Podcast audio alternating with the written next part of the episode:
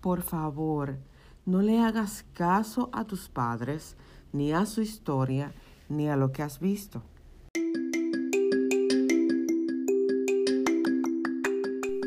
Tripulante a bordo, señoras y señores, bienvenidos a este vuelo donde estoy muy feliz de que estés aquí.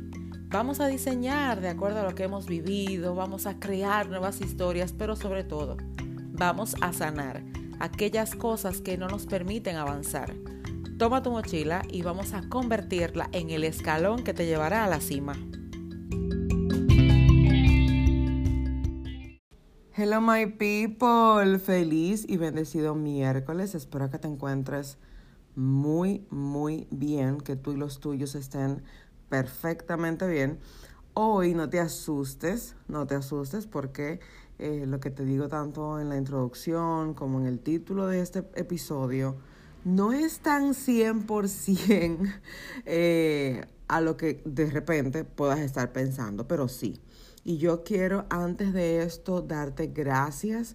Yo estoy, yo no sé si estoy nostálgica, si estoy muy emocional en los últimos días, pero todos los mensajes que he recibido por los episodios pasados, por los programas, por los cursos, por las mentorías, me tienen dando gracias, gracias, gracias, porque la verdad es que hago esto con mucho cariño, con mucha intención con mucha determinación de enseñarle a todo el que me rodea y todo el que pueda alcanzar que sanar es una necesidad y que esté generando, eh, bueno, pues resultados y sea visible y sea reconocido. La verdad que me honra y doy mucha gloria a Dios por esto.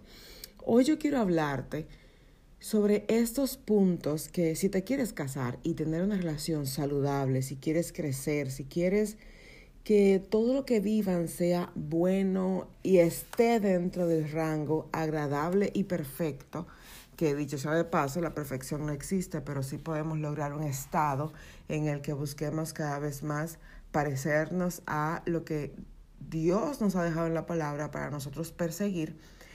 Pero aquí yo quiero hablarte directamente sobre tus papás la historia de tus padres haya sido buena o no tan buena, no la escuches, no la persigas, no la tomes como ejemplo. Y te voy a contar rápidamente por qué.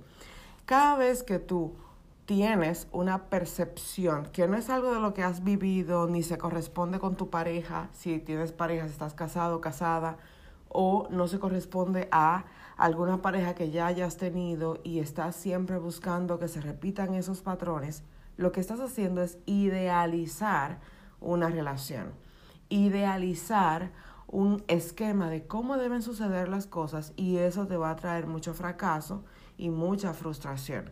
Sin importar que la relación de tus papás, y podemos poner un ejemplo que haya sido súper buena, que tú nunca los haya visto pelear, que siempre lo viste cortejar a tu mamá, que siempre viste a tu mamá servirle, hacerle cena, atenderlo, no sé qué. No importa que eso haya sido bueno porque la persona que vas a encontrar para ti no es ni tu papá ni tu mamá. Y cuando tú idealizas una relación de acuerdo a experiencia muy de cerca, puedes fracasar y frustrarte bastante porque no lo vas a encontrar. Y en una cosa se parece, pero en 70 lo daña. Entonces, no estás viviendo tu vida, sino que estás convirtiéndote en una réplica. Cuidado con la réplica porque sin querer entramos en comparaciones y accionamos de acuerdo a lo que no somos.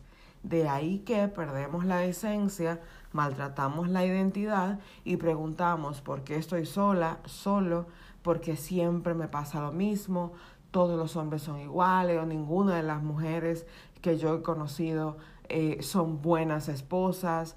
¿Por qué? Porque estás trabajando tras una ideología, una, perdón, una idealización, una idealización de una relación que no existe.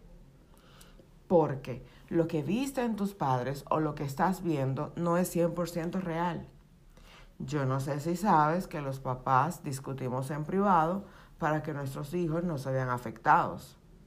No sé si sabes que las contrariedades que ocurren en la habitación no se llevan a la sala. O quizá viviste como yo, totalmente distinto, que lo viste todo. Que viste las discusiones, los maltratos, abuso físico, verbal y de todo, y de todo tipo.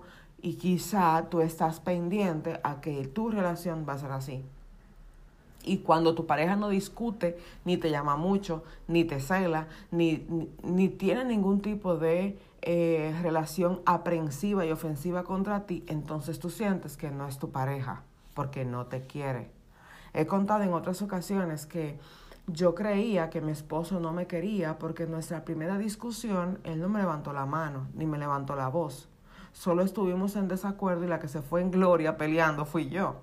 Y él se quedó igualito, él me miraba, o sea, me escuchaba, claro, y estaba prestándome atención, pero no estaba agrediéndome. Y yo estaba acostumbrada a que me agredieran. De allí que cuando tú tienes un patrón visual y de conocimiento y de conducta, tú quieres llevar eso a tu casa. Si lo haces, fracasas. No veas a tus padres.